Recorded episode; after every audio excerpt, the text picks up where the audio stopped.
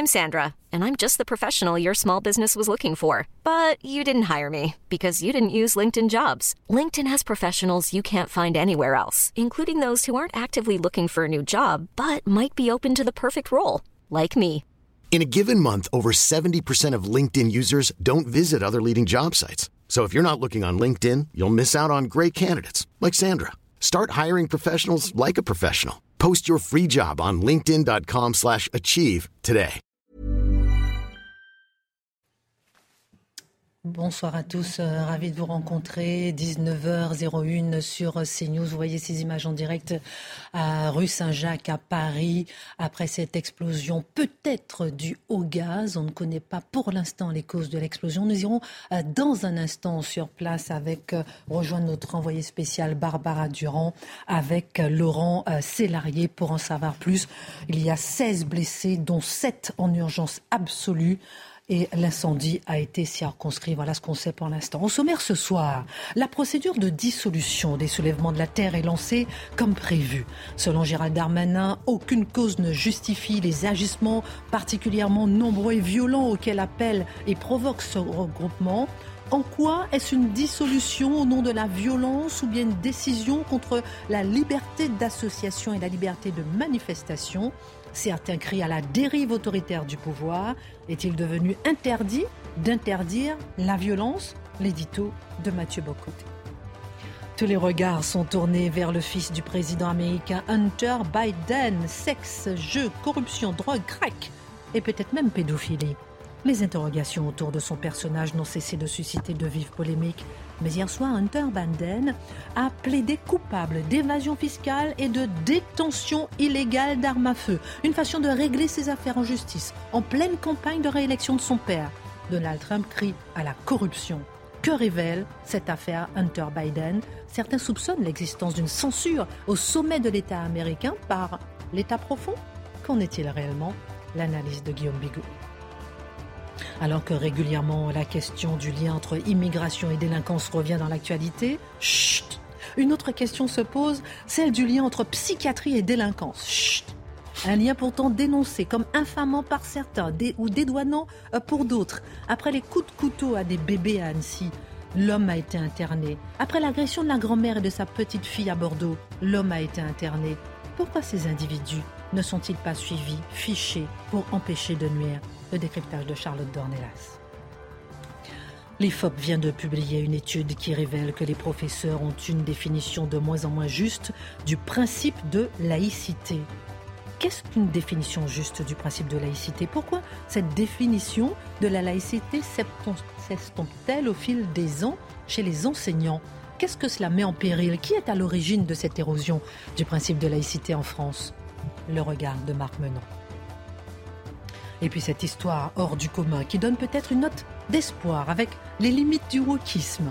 Aux États-Unis, une marque de bière a voulu élargir sa clientèle et afficher une certaine diversité sexuelle dans son marketing et ses publicités. Sauf que, loin d'augmenter ses ventes comme prévu, les consommateurs se sont détournés de la marque. La bière décroche, a perdu sa place de leader et n'a pas pu remonter la pente.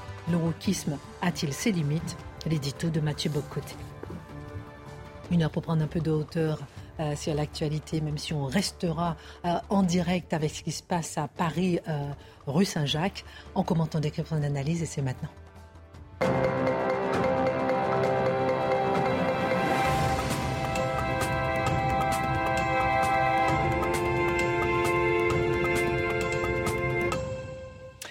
Ravi de vous retrouver. Bonsoir à tous. Évidemment, on ne peut pas commencer sans aller directement euh, à Paris pour en savoir un peu ce qui se passe, avoir les dernières informations. Euh, Barbara Durand, vous êtes sur place. On sait qu'il y a eu une forte explosion à Paris, euh, rue Saint-Jacques. C'était vers 17h. Peut-être dû au gaz, mais on ne sait pas. La façade d'un immeuble s'est effondrée. 16 blessés, 7 en urgence absolue. Absolument, Christine. Et ce que je peux vous dire là à l'instant, euh, c'est que certaines personnes eh bien, commencent à, s'agacer d'être euh, eh dans un périmètre euh, bouclé et ne peuvent donc pas accéder à, leur, à leurs habitations. Ce que l'on peut vous dire, c'est effectivement qu'il y aurait 16 personnes, 16 personnes, 16 victimes, dont 7 en urgence absolue. Il y aura toujours sur place 270 pompiers mobilisés, 70 véhicules engagés. À propos de l'explosion, eh bien, il y aurait eu deux immeubles déstabilisés. Ils ont été évacués. De nombreuses vitres euh, ont soufflé au moment de cette explosion. Le feu serait, à l'heure où je vous parle, circonscrit. Concernant eh bien, ce qu'il s'est passé, les investigations euh, débutent. Ce que l'on peut vous dire après le point presse de la procureure de Paris, eh bien, pour le moment, rien ne permet de déterminer l'origine de cette explosion. La priorité a été donnée aux soins des victimes et à la sécurisation de la zone. Je vous le disais tout à l'heure, une enquête est ouverte pour blessure involontaire par violation d'une obligation générale de sécurité. Mais cette caractérisation eh peut changer. L'enquête eh doit permettre de savoir si une imprudence ou un non-respect des règles a entraîné cette explosion. Merci beaucoup Barbara Durand. Avec euh, Laurent Sélarié, on reviendra euh, auprès de vous d'un instant à l'autre s'il y a de nouvelles informations. La Première ministre s'est exprimée, la procureure de la République s'est exprimé. Le préfet s'est également exprimé. On suivra cette information tout au long de cette édition. Mais l'actualité au courant de la journée, c'était comme prévu Gérald Darmanin qui a annoncé la dissolution des soulèvements de la Terre. Ce groupement de faits écologistes radicaux, connu pour ses actes violents, Mathieu Bocoté, cette dissolution euh, suscite pourtant bien des critiques. Certains redoutent même son invalidation par le Conseil d'État. Alors, est-ce une dissolution arbitraire, comme le déclare la gauche, malgré les violences? Pourquoi on en vient à se demander, écoutez-moi bien Mathieu Bocoté, pourquoi on en vient à se demander si cette dissolution était nécessaire? Alors, certains l'affirment, certains s'y opposent même euh, ardemment, j'allais dire violemment. Et, excusez-moi, mais on va garder cette petite image en double fenêtre juste pour informer le téléspectateur. On n'a pas l'habitude, on est en général 100% centré sur Mathieu Bocoté, mais on va garder un œil, un œil sur ce qui se passe. Les circonstances font en sorte que je, diminue mon ego. Euh, on vous aime. Alors, dites Alors, le point de départ. Le point de départ, c'est évidemment savoir de quoi parlons-nous comme association. Les soulèvements de la Terre, il faut simplement se rappeler de quel type d'organisation parlons-nous. Il s'agit d'une organisation, qu'on appelle un groupement de faits. Donc, c'est pas une, elle ne correspond pas à la structure formelle, légale d'une association qui se constituerait euh, dans les règles de l'État de droit, dans les règles de la démocratie telle qu'on la connaît. C'est une association, une association, dis-je, qui s'est constituée dans les interstices de l'État de droit, qui s'est constituée justement pour ne jamais se faire, dans leur espoir, jamais se faire attraper par les autorités, ne jamais subir euh, punition ou contrôle ou répression s'ils commettaient des actes répréhensibles. Ce type d'association qui dit Vous ne pouvez pas nous attraper, nous n'existons pas. Mais nous parlons néanmoins et nous, nous prétendons porter la parole de plusieurs. Alors, on pourrait dire que c'est une association à plusieurs étapes. Il y a un noyau qui est composé, à ce qu'on en comprend, de militants d'extrême gauche ou d'ultra gauche, même radicaux, associés à la ZAD de Notre-Dame-des-Landes. Donc, des gens qui sont véritablement dans une culture anticapitaliste radicale, d'ultra gauche, qui ont un rapport décomplexé et même militant à la violence. Et ces gens représentent le noyau. Ils sont par ailleurs porteurs, et sont, je, je, ne pas. Certains diront ils instrumentalisent l'écologisme simplement pour faire le relais de leur anticapitalisme. Non, moi je pense qu'ils sont sincèrement écologistes, mais de la tendance écologiste radicale. Écologiste radicale et anticapitaliste et avec une forme de, de socialisme assez autoritaire, qui nous diront anarchistes de leur côté. Donc, c'est une doctrine qui est un anticapitaliste qui s'est redéployé dans l'écologisme et qui cherche à s'approprier l'ensemble des luttes environnementales aujourd'hui pour euh, faire le procès donc, du capitalisme et du ravage de la terre dont elle euh, se rendrait coupable. on pourrait parler d'une forme d'écologisme révolutionnaire, si vous voulez. Ensuite, leur force, c'est de fédérer autour de ce noyau invisible légalement toute une série d'associations qui, elles, plus ou moins respectables, certaines respectables socialement, qui finissent par se fédérer en disant ben oui, on est d'accord avec ça, d'autres qui sont plus radicales. Donc, créer une forme de front commun des associations écolo, mais dont le noyau idéologique et militant serait le noyau radical. Alors, pourquoi je prends la peine de dire tout ça? Parce que quand on parle, pensez, on parle des antifas. On se dit comment dissoudre les antifas puisqu'ils n'existent pas comme groupe? C'est une espèce de formule un peu facile qui revient souvent.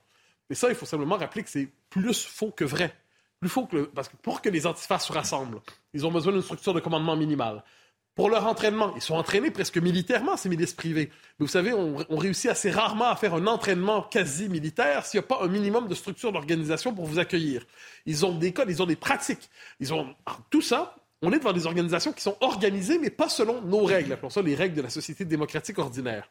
Et là, avec le concept de groupement de faits, eh bien, c'est possible désormais de, désigner une association qui se dérobe euh, aux règles ordinaires que nous connaissons, mais qui existent néanmoins. Alors ça, c'est intéressant de voir que dans la lutte contre l'ultra-gauche violente, parce que on ne se comptera pas d'histoire. Hein. La seule violence politique organisée aujourd'hui interne, je laisse de côté le terrorisme, c'est la violence de l'ultra-gauche. Mais beaucoup l'ont oublié aujourd'hui. Hein.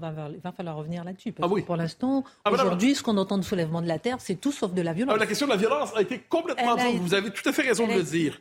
Mais, euh, mais dans leur... Donc, mais là, donc ça permet à l'État désormais de lutter contre ces mouvements qui sont, donc je dis les antifemmes, ça peut être les Black Blocs, parce que quoi qu'on en dise, encore une fois, c'est plus organisé qu'on le dit. Moi, quand j'entends des gens dire ah, les Black Blocs, c'est simplement une technique d'organisation euh, euh, révolutionnaire, mais qu'ils se constituent pour se dissoudre. Faut arrêter de nous prendre pour des, des nouilles. Là. On, est, on est quand même devant euh, des organisations beaucoup plus organisées qu'on ne le dit. Ensuite, ensuite, les soulèvements de la Terre nous disent, ça c'est important, vous voulez nous dissoudre, mais vous ne nous dissoudrez pas, car nous sommes un mouvement, nous sommes un soulèvement. Et nous, on est simplement l'organisation politique, la fédération sur le mode égalitaire et horizontal de, ces différents groupes qui, seraient, qui se soulèveraient au nom de la Terre. Vous noterez, dans leur vocabulaire est toujours le suivant. Ils, prétendent pratiquer une forme d'autodéfense. Ils, se prennent pour la Terre. En fait, vous savez, des gens aujourd'hui se prennent pour des zèbres, d'autres pensent avoir un autre sexe que leur, puis ils se prennent pour la Terre. Donc, ils nous disent, ils pratiquent l'autodéfense. L'autodéfense de la Terre, ça veut dire du sabotage contre l'agro-industrie du sabotage contre les industries énergétiques. C'est un appel au sabotage et on a vu par ailleurs qu'ils acceptaient la possibilité de la violence contre les personnes. On l'a vu théoriquement, ils se réfèrent à certains cadres, certains intellectuels scandinaves notamment, qui disent la violence pas euh, contre les personnes, pas maintenant, pas utile, mais demain, peut-être. Et on a vu par ailleurs dans le cadre de Sainte-Soline, les agressions contre les policiers, c'est quand même pas rien. Mais quoi qu'il en soit, euh, vous voyez, c'est un peu complexe cette affaire-là. Donc, un groupe qui est dans une stratégie de violence, qui prétend aujourd'hui se mobiliser pour qu'on empêche sa dissolution et qui prétend au même moment ne pas exister. Pas si complexe que ça. Assez clair quand même. Mais, raison. Hein? Et, et, pourtant, justement, Mathieu Bocoté, malgré cette violence, de nombreuses personnalités politiques, notamment de gauche, se sont portées à la défense euh, des soulèvements de la Terre. Ah, c'est fascinant. Je vais vous en citer quelques-uns, mais j'aurais pu passer l'ensemble de la chronique à vous citer des tweets ou des déclarations publiques. Jean-Luc Mélenchon, je suis contre la dissolution des soulèvements de la Terre. À Sainte-Soline, la violence a été provoquée par euh, M. Darmanin. Ah bon? Le maintien de l'ordre de ce gouvernement est condamné de l'ONU au Conseil de l'Europe par tout l'univers civilisé. Je serais curieux de savoir qui est pour M. Mélenchon l'univers non civilisé. Euh, ce serait intéressant, c'est une question intéressante. Mais oui, en fait, c'est news et valeurs actuelles et deux ou trois autres, j'imagine. Ensuite, Clémence Guettet, toujours de LFI. Pour la première fois de son histoire, la France dissout un mouvement écologiste. Le gouvernement instrumentalise la police et la justice pour faire taire ses opposants politiques. Soutien au soulèvement de la terre, le combat continue.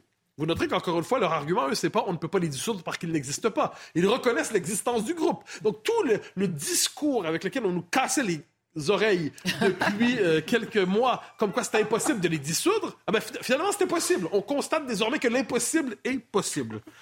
Anne Hidalgo. Alors, Daniel Schneiderman, faut pas l'oublier, celui-là, celui qui s'était moqué euh, de, euh, de, Henri après son acte héroïque, on s'en souvient. Consternation. Schneiderman, toujours perspicace. Consternation d'apprendre la prochaine, la prochaine dissolution des soulèvements de la Terre, en même temps que la panthéonisation de Missak et Méliné Manouchian. Les générations qui nous suivront, si le reste du monde, les honoreront. Donc on comprend que les soulèvements de la Terre, ce sont les héritiers de la résistance aujourd'hui contre le nazisme. Association qui a, été, euh, qui a aussi été faite par Sandrine Rousseau. Et là, Anne Hidalgo. Anne Hidalgo, c'est pas la gauche NUPES. Théoriquement, c'est la gauche qui refuse l'ultra-gauche. C'est la gauche qui refuse. C'est la gauche républicaine. Vous savez, ils mettent des majuscules partout au mot républicain. Eh ben, régulièrement condamnée pour inaction climatique, le gouvernement serait bien inspiré de ne pas criminaliser l'engagement des militants écologistes mobilisés pour la planète. Aux côtés de nombreux chercheurs, ONG et élus, j'apporte mon plein soutien au soulèvement de la Terre. Alors là, vous noterez, il y a deux éléments qui reviennent en boucle, mais j'aurais pu en citer beaucoup d'autres. Premier élément, on explique toujours, c'est l'ampleur de la crise climatique. Donc on dit, devant l'ampleur de la crise climatique, des, actions sont nécessaires et ainsi de suite, peut-être. La, crise climatique, nul ne la conteste. Donc on parle sans cesse de la crise climatique. Mais on ne parle jamais, on ne fait jamais, jamais, jamais aucune référence à la violence. Or, pourquoi les soulèvements de la Terre sont-ils en voie de dissolution? Eh pas parce qu'ils sont ardemment engagés contre les changements climatiques, mais parce qu'ils utilisent des méthodes violentes qui relèvent officiellement de la, de la désobéissance civile, mais dans l'effet du sabotage, dans l'effet d'une violence, dans l'effet d'une violence qui peut aller contre les personnes. Donc, vous voyez comme c'est fascinant on, est ici devant une, Anne Hidalgo, je reviens parce que c'est finalement elle la plus importante là-dedans. Que Mélenchon soit pour la violence, on est au courant, il n'y a pas de nouvelles là-dedans. Mais qu'Anne Hidalgo, elle-même qui se veut de la gauche modérée, démocratique, tout ça, on dit, finalement, ça nous dit quelque chose sur la gauche. C'est que la gauche est beaucoup moins opposée à la violence qu'elle ne le dit.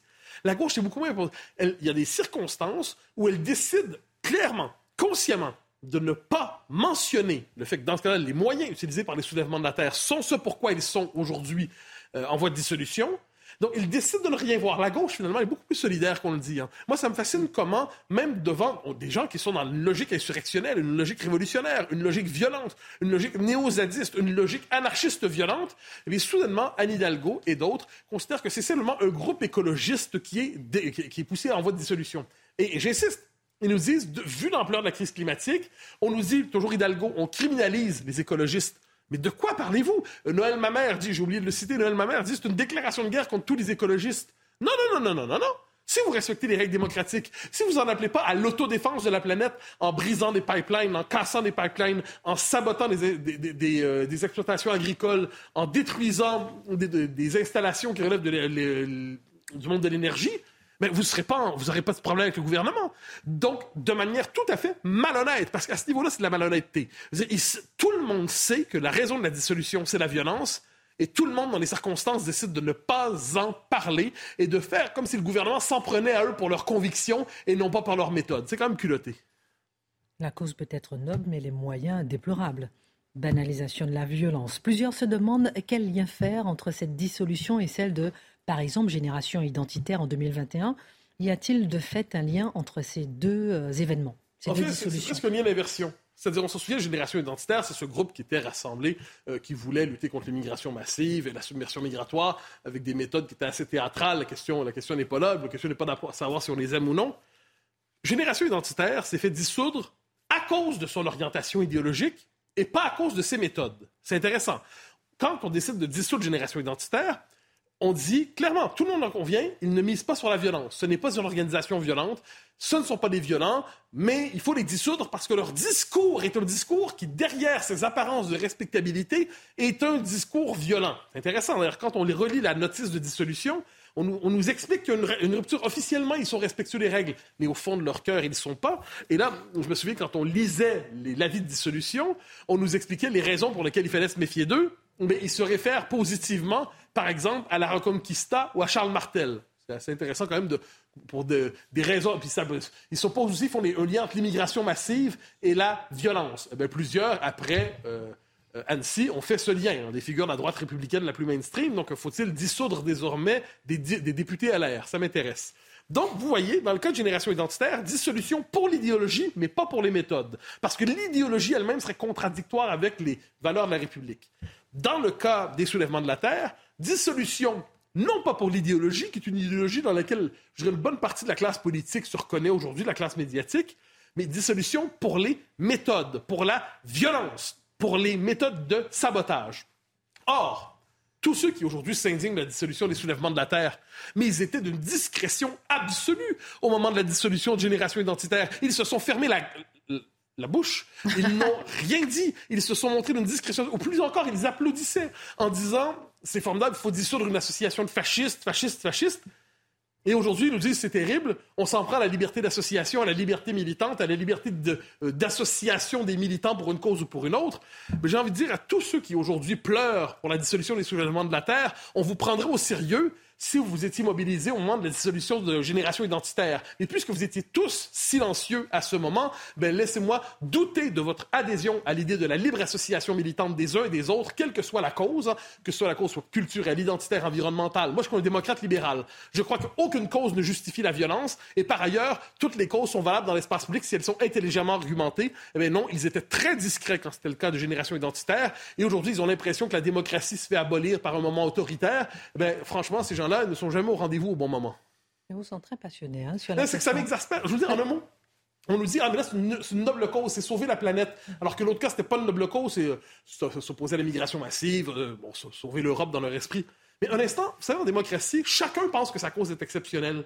Chacun, la mienne est exceptionnelle, la vôtre est exceptionnelle, celle de Marc est exceptionnelle. Et parce que, et parce qu'on ne peut pas transformer ses préférences politiques en absolu, c'est pour ça qu'on a créé la liberté d'expression et le droit d'exprimer ses idées dans l'espace public. Donc moi, au nom, par exemple, je donne toujours le même exemple, je suis un indépendantiste québécois absolument enragé, mais ça ne me donne pas le droit de mettre des bombes pour faire sauter le Parlement canadien puis séparer le Québec du Canada. Il y a des méthodes qui s'appellent la démocratie. Ben, il y a d'autres causes qui doivent être menées de la même manière démocratique, mais ceux qui veulent la violence, désolé, c'est là le problème.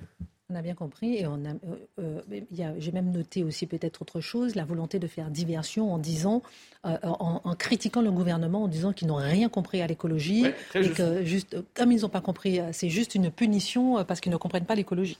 Donc grosse diversion en tout cas et banalisation de la violence, on a bien compris Reprenez votre souffle. Dans un, instant, on ira euh, sur le terrain. Dans quelques instants, voir Barbara Durand. On a appris qu'il y a 24 blessés. Il y en avait 16 tout à l'heure à Paris suite à la forte explosion euh, rue Saint-Jacques. Une explosion vraisemblablement, mais on ne sait pas encore, due au gaz. Quatre sont en urgence absolue. On ira rejoindre Barbara Durand, vraisemblablement avec un témoin euh, dans un instant, juste après Guillaume Bigot. Guillaume, avec vous, on va s'arrêter sur ce qui se passe aux États-Unis, puisque hier soir, le fils de Joe Biden, Hunter Biden, a plaidé coupable pour fraude fiscale et détention illégale d'armes. Le président de la Chambre des représentants, Kevin McCarthy, a réagi euh, à, cet accord de plaidoyer en disant que si vous êtes le principal adversaire du président, le ministère de la Justice essaie de vous mettre en prison si vous êtes le fils du président, vous bénéficiez d'un accord de faveur. En clair, cet accord permet de faire taire un petit peu toutes les critiques qu'il y avait euh, euh, à l'égard de Hunter Biden, mais on a envie d'aller plus loin. On a envie de comprendre ce qui se passe avec cette affaire Hunter Biden. Est-ce que vous pouvez nous éclairer? Euh, Je vais faire de mon mieux et on va revenir sur ce que cet accord a de choquant et sur le dessous des cartes. Mais d'abord, ce qui est toujours fascinant pour moi, c'est de constater que la réalité dépasse toujours la fiction. En fait, là, les, scénaristes de House of Cards ou de Baron Noir n'auraient jamais imaginé un truc pareil. Ce qui s'est passé est absolument incroyable. On est en avril 2019 aux États-Unis. Le vice-président du Barack Obama, Joe Biden, décide de se présenter contre Donald Trump euh, à la présidence des États-Unis. Il va d'ailleurs le battre quelques mois plus tard. Et quasiment, et pas, pas quasiment, le même mois, le 12 avril exactement 2019, son fils, Hunter Biden va déposer des ordinateurs qui sont en réparation euh, dans à côté de là où il habite. Et en fait, il oublie de les récupérer. Et trois mois plus tard, la loi de l'État en question, le Delaware, fait que c'est la propriété du réparateur. Et le réparateur commence à ouvrir ses disques durs et à regarder ce qu'il y a à l'intérieur. Et là, il est stupéfait. Et encore une fois, aucun scénariste n'aurait pu imaginer ça. Alors qu'est-ce qu'il y a dans ces, dans ces disques durs? D'abord, il y a les preuves, j'allais dire, de la dépravation, de la débauche, peut-être même de la, de la folie, de la déchéance de cet homme, Hunter Biden.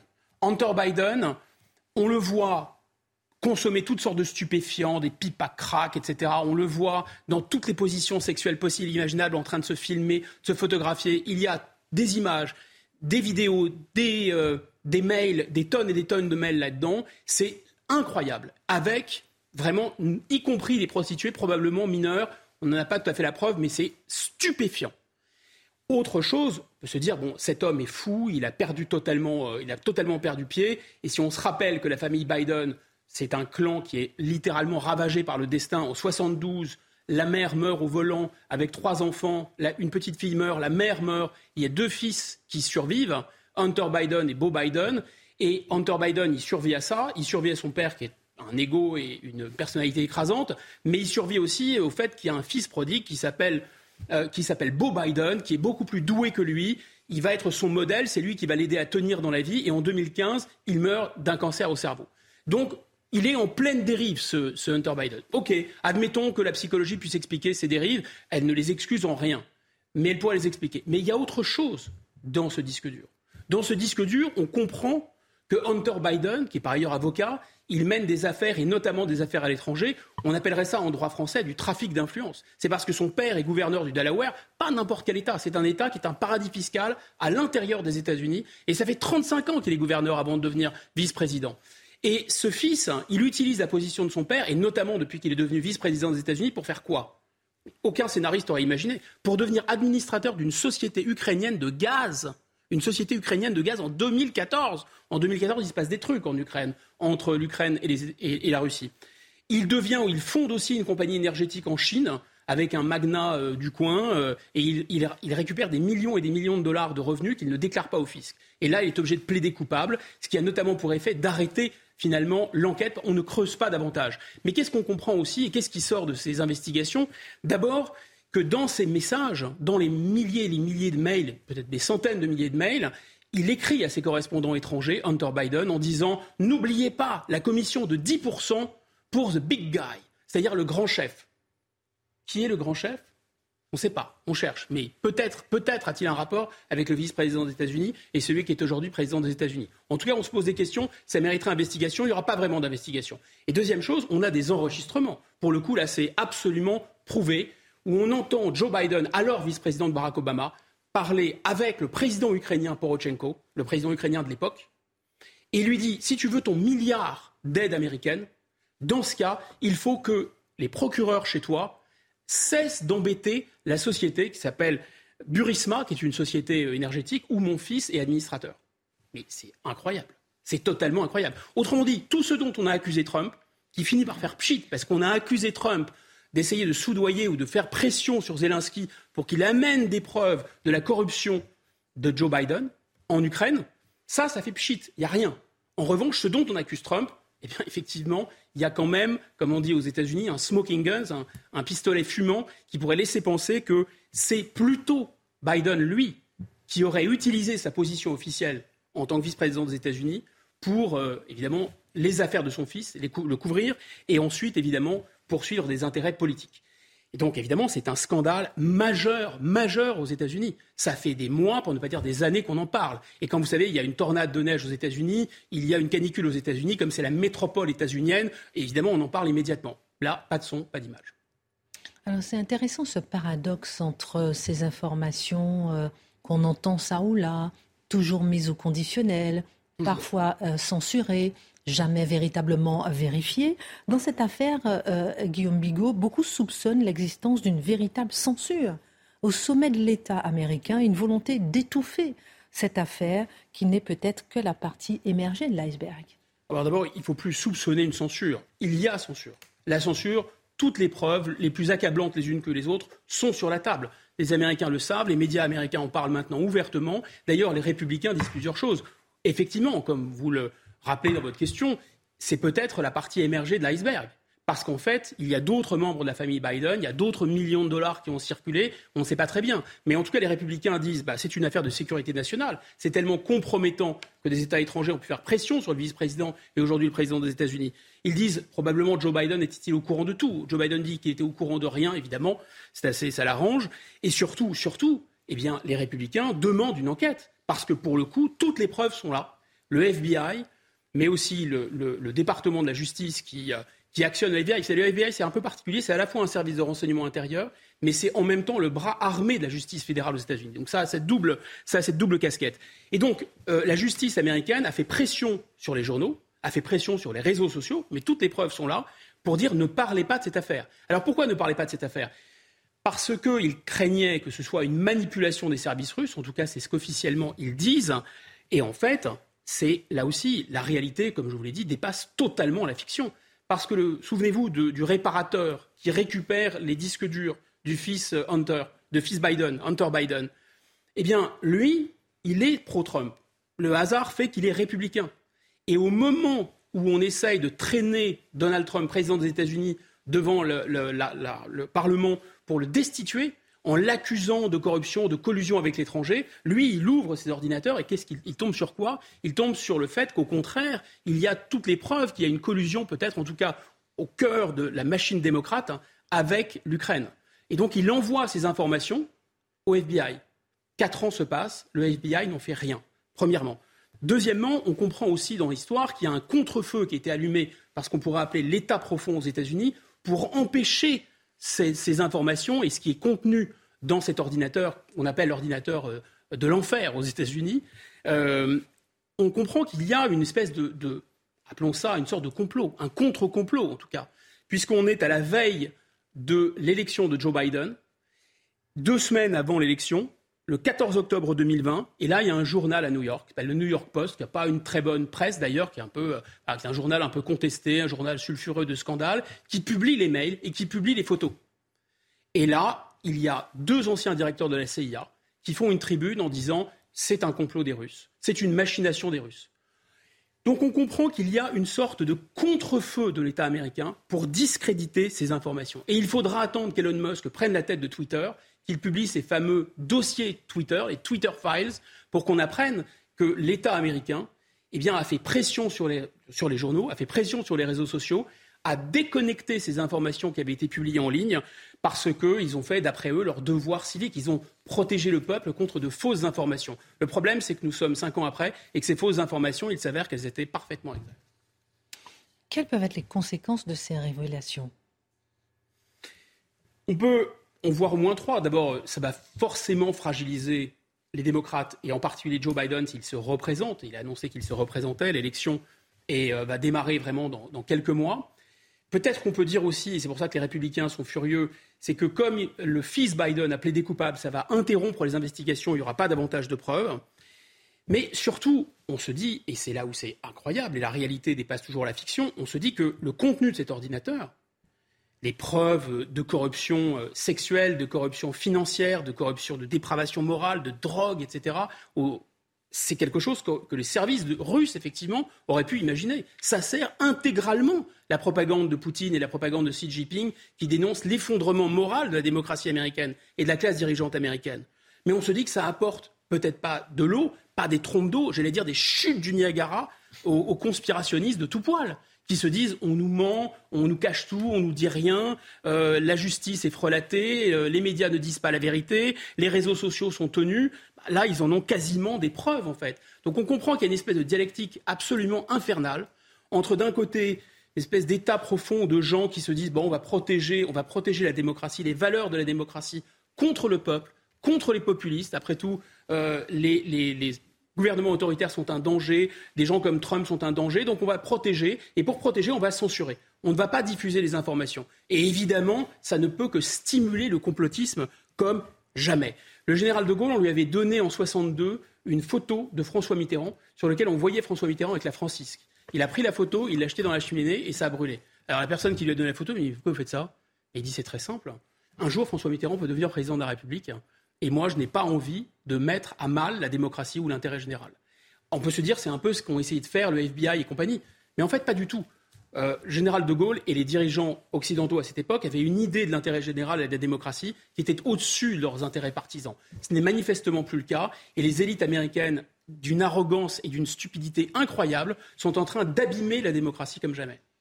On suivra en tout cas ce dossier qui pose encore beaucoup, beaucoup, beaucoup, beaucoup, beaucoup euh, de questions. On a osé euh, l'aborder avec des pincettes, mais on suivra effectivement ce dossier. Retour en France, retour à Paris après cette forte explosion qui a eu lieu cet après-midi vers 17h, rue Saint-Jacques. On est passé de 16 à 24 blessés, dont 4 en urgence absolue. Deux personnes sont recherchées sous les décombres. Et Barbara Durand, vous êtes sur place en compagnie d'un témoin. Racontez-nous.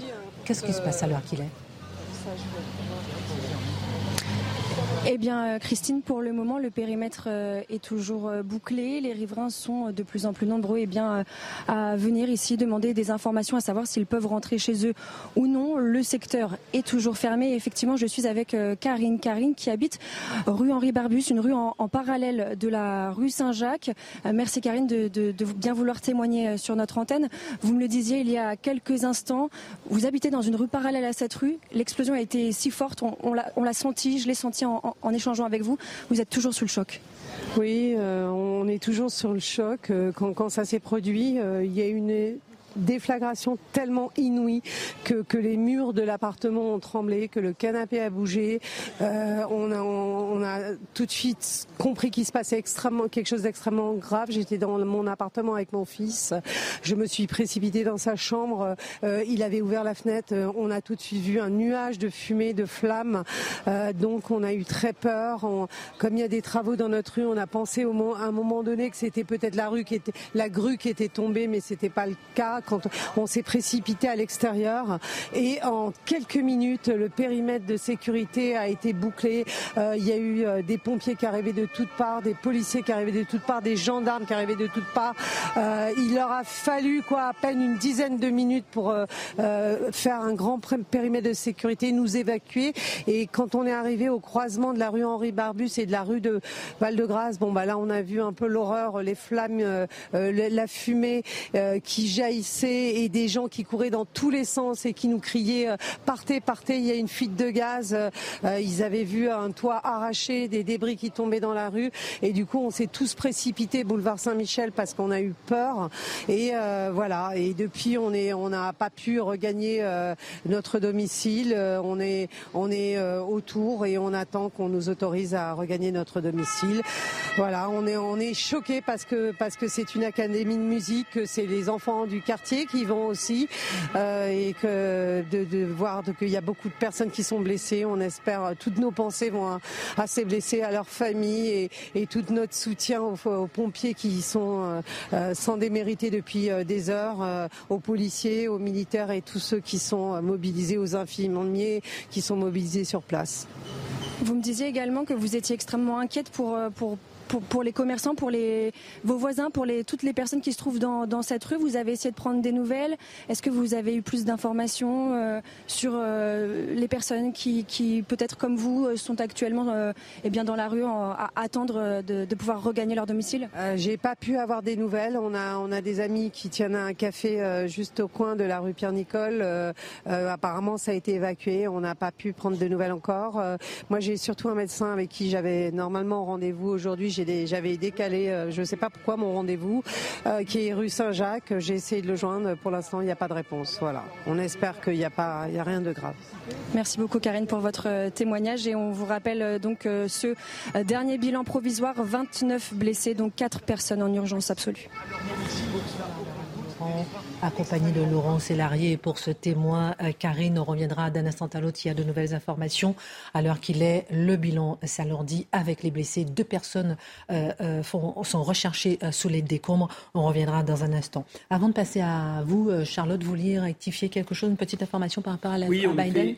il, il, était sénateur du Delaware, de l'État du Delaware, et non gouverneur. C'est mon camarade Mathieu qui m'a rappelé cette information. Et, et comme je suis un peu Oh, ça va, ça va, ça va. C'est ça l'esprit d'équipe, c'est ça l'esprit d'équipe. Les mousquetaires, tous pour un, un pour tous. Euh, Charlotte Dornelas, après les coups de couteau des bébés à Annecy, l'homme a été interné. Après l'agression de la grand-mère et de sa petite fille à Bordeaux, l'homme a été interné. Question, Charlotte, pourquoi ces individus ne sont-ils pas suivis, fichés pour empêcher de nuire? Bah, alors on a, on a, c'est un, un, débat, euh, pardon, qui est récurrent, euh, cette question du lien euh, que certains, notamment des responsables politiques, essayent d'établir, notamment sur la question du fichage, hein, vous savez, du suivi du fichage, du croisement des fichiers entre euh, la psychiatrie et euh, la délinquance, voire la criminalité lourde. Et on se souvient au moment des attentats, après les attentats, euh, je dis criminalité lourde parce que à, cette époque-là, on avait Gérard Collomb qui était ministre de l'Intérieur et qui avait expliqué qu'il fallait absolument croiser les fichiers, notamment des personnes recherchées, radicalisées, et celui des maladies psychiatriques pour travailler mieux sur des profils éventuellement terroristes. Et il avait dit à l'époque, un tiers des terroristes sont atteints de maladies psychiatriques. Alors évidemment, il y avait eu des hurlements, notamment euh, des, professionnels du secteur de la psychiatrie, qui avaient expliqué que c'était extrêmement discriminant euh, pour leurs patients. Mais comme sur d'autres sujets, cette phrase ne veut pas dire l'inverse. C'est-à-dire que euh, s'il y a une partie des terroristes, une partie des criminels, une partie des délinquants qui est atteint de troubles psychiatriques, voire de maladies psychiatriques, ça ne, veut pas dire que tous les gens atteints de troubles psychiatriques vont verser dans la délinquance, la criminalité ou euh, le terrorisme, évidemment. Simplement, on le sait, et les psychiatres le savent eux-mêmes, certaines maladies réelles désordonnent la rationalité, évidemment, le rapport à la violence, engendrent les fameuses bouffées délirantes dont on parle euh, beaucoup. Il y a certaines maladies qui déclenchent euh, ces euh, pertes de contrôle. On ne peut pas à la fois défendre l'abolition du discernement devant un tribunal et expliquer que ça n'existe pas dans l'autre sens. Enfin, donc, évidemment, quand vous rajoutez à ça, et c'est ce qu'on voit beaucoup dans la délinquance, là, la délinquance quotidienne, hein, la prise de drogue, évidemment, l'absence parfois de médicaments ou la prise de médicaments originellement, euh, certaines croyances aussi. On a vu euh, certaines croyances, et là c'est très lié à la question de l'immigration, mais quand vous avez vu il y a quelques années une femme offrir son bébé à la mère selon une croyance de son pays d'origine, où le bébé avait été, euh, je crois, sauvé une extrémiste, je ne veux pas dire de bêtises, quand vous avez au moment de l'affaire Lola, alors ce n'était pas le cas à ce moment-là, mais on avait découvert des croyances par rapport à des enfants qui ont tel teint de peau ou telle couleur de cheveux, où il faut les offrir ou au contraire les libérer de leur corps, c'est des choses qui existe. Ça ne veut pas dire que tout le monde est concerné, ça veut dire que ça existe. Et vous pouvez aussi euh, avoir un rapport tout simplement troublé à la violence par l'éducation et par le chemin de vie tout simplement. Donc toutes ces choses-là existent évidemment sur le domaine de la délinquance et c'est ça dont se préoccupe assez légitimement l'autorité politique. Alors évidemment, à chaque fois que cette question arrive, la CNIL, qui est chargée de respecter nos données euh, personnelles, s'inquiète pour les libertés individuelles. Euh, parce que, évidemment, à partir du moment où il y a un fichier, euh, elle s'inquiète et elle se penche dessus. En général, la CNIL s'inquiète. Euh, ça, c'est de manière générale. ensuite, les associations hurlent parce que les associations sont premièrement défenseurs des droits individuels devant tous les risques collectifs que font prendre parfois ces droits individuels lorsqu'ils s'étendent trop. Les professionnels rappellent évidemment la distinction entre maladie psychiatrique et délinquance. À la limite, ça, ça on peut évidemment le comprendre. Mais le plus grave est ailleurs sur cette question des fichiers, c'est que quand on sort l'outil du fichier, on révèle, et d'ailleurs c'est vrai pour beaucoup de fichiers, qu'ils se révèlent inefficaces. C'est bien d'avoir des fichiers, c'est bien de vouloir les croiser, mais quand il n'y a personne pour les suivre, ça ne sert pas à grand-chose, si ce n'est à dire que vous vous occupez du sujet sans réellement le suivre. Et dans les dossiers, ceux que vous euh, évoquez, mais même les dossiers qui ont vraiment fait l'actualité, on va dire, euh, ces derniers mois, on voit que la question du suivi, on parle souvent du suivi de la justice, du suivi administratif, et le suivi psychiatrique se révèle absolument débordé, c'est-à-dire qu'on ne tient plus rien. Et j'ai pris quatre exemples de, sur la question des profils psy identifiés comme vraiment euh, désastreux. On avait eu sur la partie justice-administration l'affaire Lola. On avait découvert à ce moment-là, c'était une OQTF non exécutée, donc c'est-à-dire une personne étrangère à qui on avait demandé de partir, ça n'avait pas été suivi. Donc là, c'est administrativement, nous sommes dépassés, ça on le sait. À Annecy, on découvre que cet homme qui avait euh, obtenu l'asile en Suède était là, avait euh, vécu six mois en France avant que le croisement des fichiers entre deux pays européens puisse se faire. Donc là aussi, on voit soit on est débordé, soit on ne gère absolument pas les outils, mais nous avons un problème, encore une fois, administratif. À Bordeaux, avec euh, cette grand-mère et sa petite-fille, on découvre un homme connu pour 50 faits, condamné 15 fois, mis sous tutelle, avec un problème psychiatrique, et il est dehors.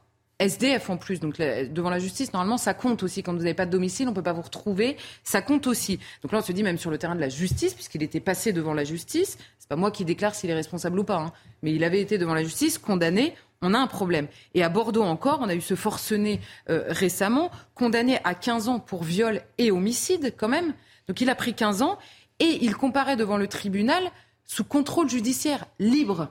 Et alors pourquoi? Et on nous explique qu'il y a eu un problème administratif, un problème de procédure en réalité, parce que comme il avait fait appel, eh bien, il était en prison, il est condamné, il a fait appel, donc ça redevient de la détention provisoire puisqu'il a fait appel, il est à nouveau présumé innocent.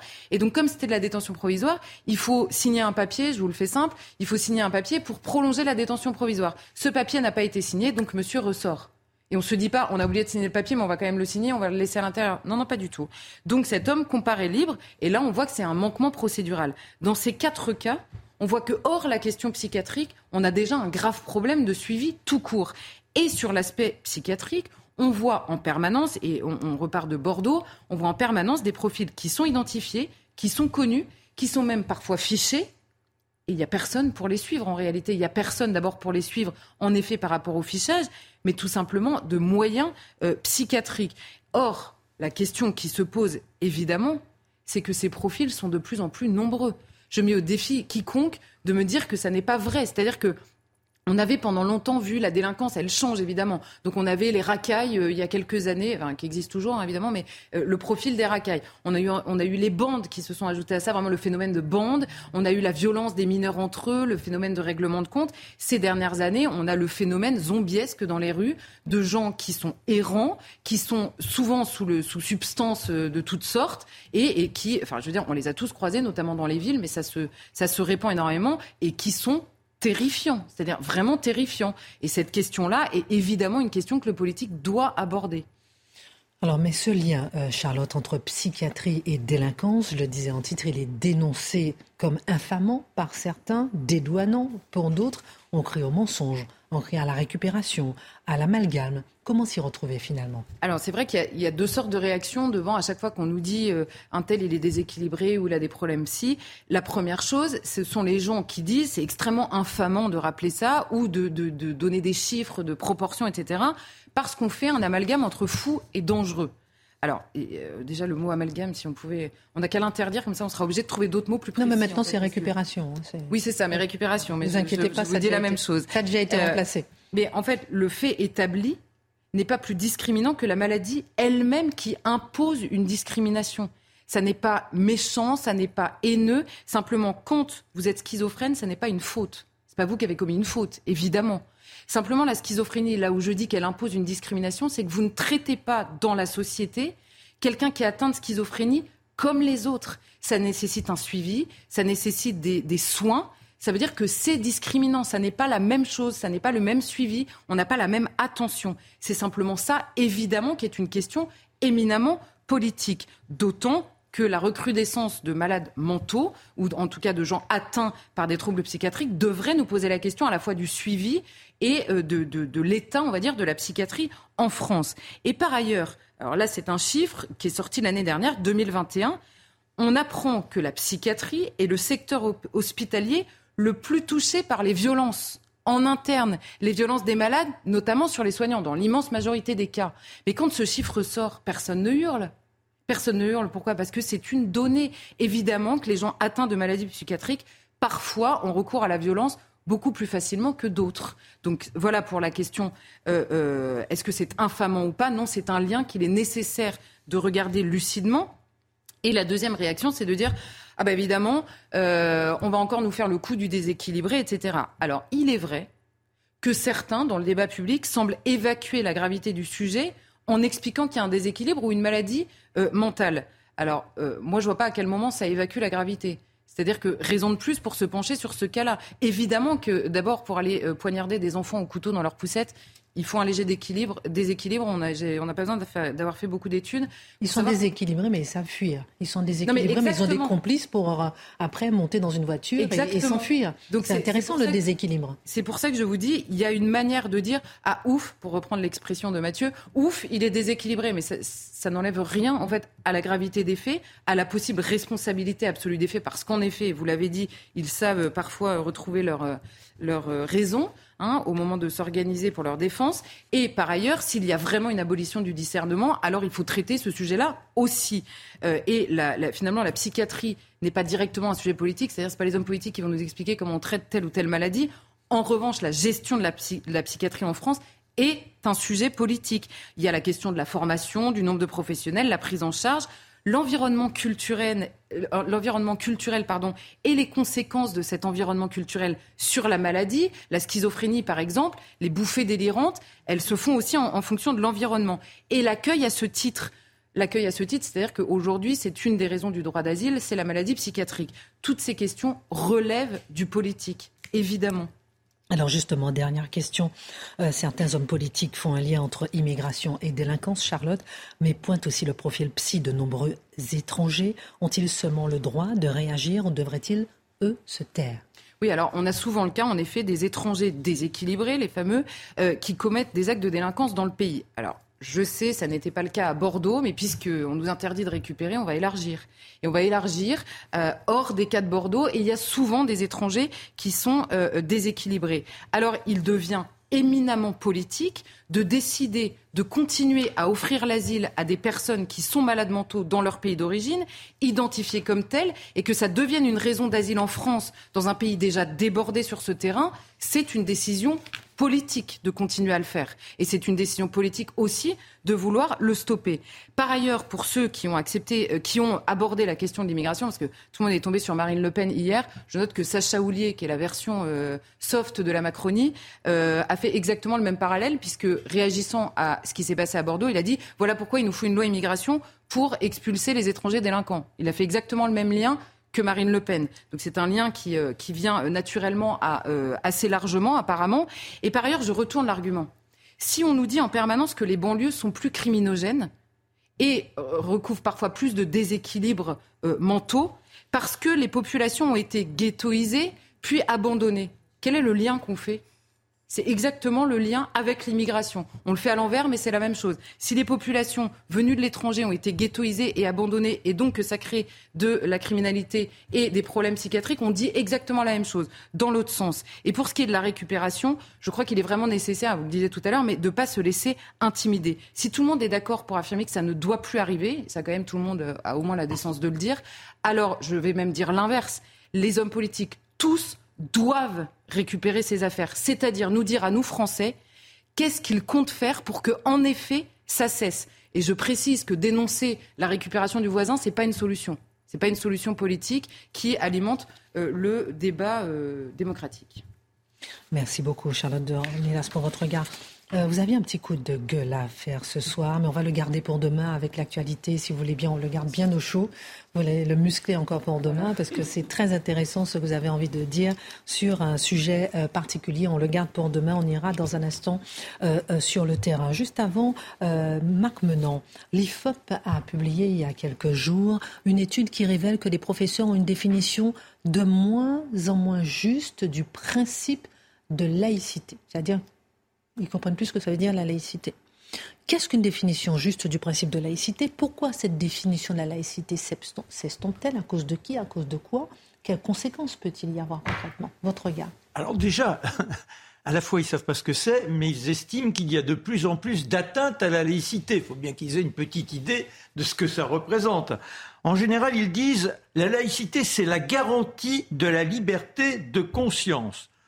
Ça, c'est à 51%. 43% disent c'est la neutralité de l'État par rapport à la religion. Moi, quand j'ai écrit mon livre sur la laïcité dévoilée, la première chose que j'ai faite, c'était de savoir s'il y avait une définition. Car aujourd'hui, chacun prend les mots comme ça et puis euh, se fait une petite interprétation. Il y a des dictionnaires extrêmement sérieux. Le Grand Larousse, moi j'ai le litré en dix volumes et je suis allé à laïcité. Alors il est écrit caractère laïque, conception politique impliquant la séparation de la société civile. L'État n'a aucun pouvoir religieux et les religions aucun pouvoir politique, laïque, qui est indépendant de toute confession religieuse. La société laïque par opposition au clergé. Condition laïque, habit laïque, qui échappe à toute identification de confession, habit laïque qui échappe à toute identification de confession. Et c'est quelle définition ça? C'est la définition dans le grand litré en 10 volumes. Alors après, vous avez aussi les décisions prises par le ministre de l'Éducation nationale, de Mistral, euh, Payon. Il avait fait une charte de la laïcité à afficher dans toutes les écoles. Donc on est dix ans après, apparemment, si les professeurs ne savent pas ce que signifie laïcité, c'est que les petites affichettes ont disparu. Pourtant, c'était très clair. La laïcité de l'école offre aux élèves des conditions pour forger leur personnalité, exercer leur libre arbitre et faire l'apprentissage de la citoyenneté. Elle les protège de tout prosélytisme, de toute passion. Elle assure aux élèves une culture commune. L'école laïque garantit l'égalité entre les filles et les garçons. Tout ça, c'est une clarté exceptionnelle. Mais déjà à l'époque, la réaction immédiate de Dalil Boudbecker, qui était le président alors du conseil, de président français du culte musulman. Alors là, il s'est érigé comme ça, il disait Pourquoi faire un rappel de la loi de 2004 qui interdit les signes de religion ostentatoires à l'école? Il y a aussi ce rappel à l'égalité filles-garçons. Suivez mon regard. Voyez tout de suite, c'était la victimisation. C'était, vous rendez compte, nous on, nous, on nous considère comme des personnes infréquentables simplement parce qu'on rappelait ce qu'était la laïcité avec pour fondement le fait du vivre ensemble dans le respect des uns et des autres et la possibilité de pouvoir développer ce fameux libre arbitre. Alors, il faut aussi se rappeler, l'histoire, ça c'est, c'est, pas anecdotique. Les profs, là, vous me dites, vous savez pas ce que c'est que la laïcité. Il faut former les enseignants, il faut leur donner des cours de laïcité. Bah, bah, bah, enfin, un enseignant, c'est quand même quelqu'un qui, théoriquement, devrait aimer butiner les livres. C'est pas, c'est pas compliqué. Vous allez déjà le dictionnaire, et puis après, vous avez le 21 février 1795. C'est la deuxième constitution. Et l'article 5, que dit-il?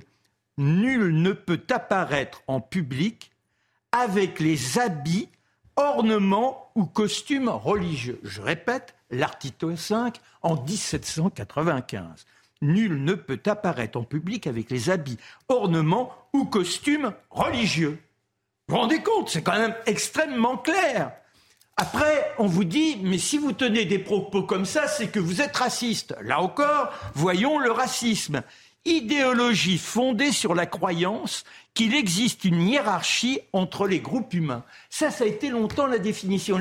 Dans les années 60, vous savez, pour des raisons commerciales, les dictionnaires populaires aiment bien avoir le principe d'élasticité des mots. Vous passez de quelque chose d'extrêmement précis qui nous permet de mener des raisonnements, bah, ça, on, s'offre une petite dérive. Et alors c'est devenu attitude d'hostilité, en, en, deuxième sens, attitude d'hostilité systématique à l'égard d'une catégorie déterminée de personnes. Exemple, racisme anti-jeune. Voilà, c'est quand même complètement fou. Alors, vous avez après les fossoyeurs. Ah, les fossoyeurs. L'un des premiers, vous pouvez l'écouter sur France Inter, le voir sur Arte, il s'appelle Claude Askolovitch. Il a écrit Nos mal-aimés, ces musulmans dont la France ne veut pas. La laïcité, ce malheureux, ce malheureux mot devenu la coercition même pour une partie d'entre nous, une camisole idéologique momifiée et durcie. Pendant ce temps, grandit en France une France musulmane vivace et blessée à la fois. Vous vous rendez compte? Et alors vous aviez également Christophe Carèche, qui était député socialiste. Vous savez, ces gens qui se disent, eh bien nous, la gauche, la gauche, on sait défendre des grands principes républicains, ils oublient donc euh, notre ami Gambetta, entre autres, crispation identitaire que cette euh, laïcité telle qu'on veut la voir quand elle est stricte, l'incapacité à se penser comme une société ouverte et tolérante qui explique cette volonté obsessionnelle de rendre toujours plus invisibles les signes d'appartenance à la religion musulmane. Voilà, et je pouvais, là je n'ai retenu que certains propos, on pourrait rappeler ceux de Mélenchon et compagnie. Donc ça veut dire quoi? Qu'aujourd'hui, eh bien, avec les mots valises, ce principe d'élasticité, on oublie que d'abord un mot, c'est un mot balise. C'est-à-dire qu'un mot, il a un sens strict. Et grâce à ce sens strict, on peut construire un raisonnement qui nous permet d'échanger, d'avoir ces duels de rhétorique. Et là, ça nous permet d'avancer, de se comprendre et de bien vivre ensemble. Si je suis bien, c'est parce qu'il y a une volonté de ne pas comprendre. Voilà. Et à partir de là, on fait de la laïcité le synonyme de communautarisme. Merci. Vous allez afficher un petit peu vos définitions, on en verra.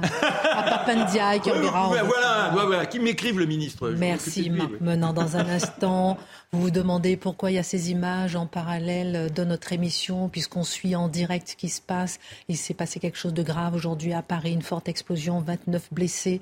Euh, le bilan s'alourdit, deux personnes sont cherchées en ce moment même euh, sous les décombres. Et dans un instant, juste avec la, avant la transition avec Pascal Pro, on ira avec Barbara Durand, connaître les dernières informations sur le terrain. Il faut rappeler que ce genre d'accident est plutôt grave à Paris. On se rappelle juste du 12 janvier 2019 avec la rue de Trévise.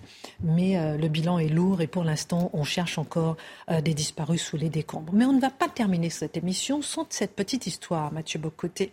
Une histoire hors du commun qui donne peut-être une note d'espoir avec les limites du wokisme aux États-Unis. Une marque de bière a voulu, au nom du wokisme, élargir sa clientèle, afficher une certaine diversité sexuelle dans son marketing et ses publicités. Sauf que loin d'augmenter ses ventes, les consommateurs se sont détournés de la marque la bière décroche, elle a perdu sa place de leader, elle n'a pas pu remonter la pente, et on se demande est-ce que finalement le wokisme a des limites? Racontez-nous cette histoire passionnante. Alors, des limites, certainement. Reste à voir la, fin de cette histoire. Je vous donne les grandes lignes. Budweiser. Budweiser et notamment Bud Light, c'est comme, alors c'est moins connu en Europe, mais c'est la bière de référence aux États-Unis. C'est la bière des bières, tout mauvais d'ailleurs, soit dit en passant. mais, mais bon, l'essentiel n'est pas là. Donc, et c'est une marque assez conservatrice par ailleurs. C'est associé normalement à la part d'Amérique plus conservatrice. Bud Light, Budweiser, décide de prendre une icône vraiment du, du wokisme aujourd'hui. On va voir l'image rapidement. Ah, bien sûr. Donc, qui s'appelle Dylan Mulvaney, c'est bien ça, qui est un, ancien homme devenu femme et qui euh, devient la figure de promotion, voilà, de la bière. Voir, donc, la vidéo de promotion de, de la bière. Je vous en prie. Mais là, dans un contexte aux États-Unis marqué par une guerre culturelle très vive et où la question trans est devenue le symbole, non pas des trans en eux-mêmes, mais la volonté de convertir les enfants à l'idéologie trans, la volonté d'imposer la logique trans aux jeunes générations. La question de, du trans, de l'identité fluide est devenue un élément central dans la bataille culturelle, la guerre culturelle américaine. Vous avez beaucoup d'Américains plus conservateurs qui ont décidé de défier, en fait, Budweiser. De quelle manière? C'est à l'américaine. Hein. Donc là, il y en a qui... il, il étalait des caisses de bière au loin. Et là, ils se filmaient en train de les mitrailler avec, leurs fusils d'assaut. Donc, vous pouvez voir ça. Des, même des, vedettes assez connues. Donc, il y a les bouteilles de bière. Là, sont là, ta, ta, ta, ta, ta, ta, ta, Et là, on voit les bouteilles. D'autres décident de les briser à coups de bâton. Euh, c'est assez, assez particulier. Non, mais le pays du rockisme qui détruit le rockisme, c'est... Ben, c'est aussi le, le pays des un pays de toutes les exaltations, les, meilleurs comme les pires ou les pires comme les pires. Donc là, autrement dit, ça, tape de... Et là, la réaction est vive, c'est que les consommateurs suivent. Donc, il n'y a pas que les excités armes à feu qui canardent à la M16 les, caisses de Budweiser. Eh bien, les, le commun des mortels cesse d'acheter et il y a une forme de boycott de la marque qui commence au point qu'il y a une chute, donc, il y a quelques semaines, des ventes de 23,6 Il y une perte de valeur de près de 15,7 milliards à la bourse. Donc, on est devant un mouvement massif pour dire désolé, cette bière qui a décidé de s'associer à la promotion de l'idéologie transradicale, nous allons désormais la bouder. Dernière question, est-ce à dire que désormais, qui bascule dans le wokisme peut en payer le prix? Oui, mais c'est plus compliqué. C'est-à-dire, il y a une réaction, on pourrait dire, c'est le populisme du consommateur, qui dit, désolé, si vous nous imposez ça, eh bien, on va s'y opposer. Euh, vous nous imposez ça, on va s'y opposer. Et plusieurs marques connaissent ça en ce moment, Target, euh, Disney, donc plusieurs entreprises qui, sont, qui ont basculé dans le wokisme voient une réaction populaire très vive.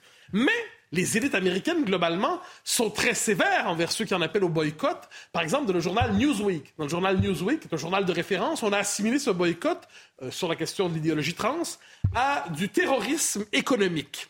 Et ce qu'on voit par ailleurs, c'est que cette volonté aujourd'hui de convertir au wokisme les grandes entreprises, c'est pas simplement un choix commercial, c'est qu'une bonne partie des grandes banques d'investissement, donc savez, les fonds d'investissement, eh eux aujourd'hui, ils intègrent des critères woke sur l'idéologie diversitaire quand il est temps de financer telle entreprise, quand il est temps de bien la coter, de mal la coter. Donc vous avez des grands fonds d'investissement qui intègrent l'idéologie woke dans leur manière de coter les entreprises. Donc on pourrait dire que dans le capitalisme contemporain, la guerre a lieu entre les woke et ceux qui ne le sont pas. Et ce qui est certain, c'est que les Américains à travers tout cela, traitent cela avec une absence totale de finesse. L'avenir du wokisme est entre vos mains, si j'ai bien compris. Direction à, pour laisser la place à Pascal Pro euh, pour faire la transition. On va rejoindre Barbara Durand sur place, euh, rue euh, Saint-Jacques à Paris, 5e arrondissement. Le bilan s'est alourdi, Barbara Durand. Oui, Christine,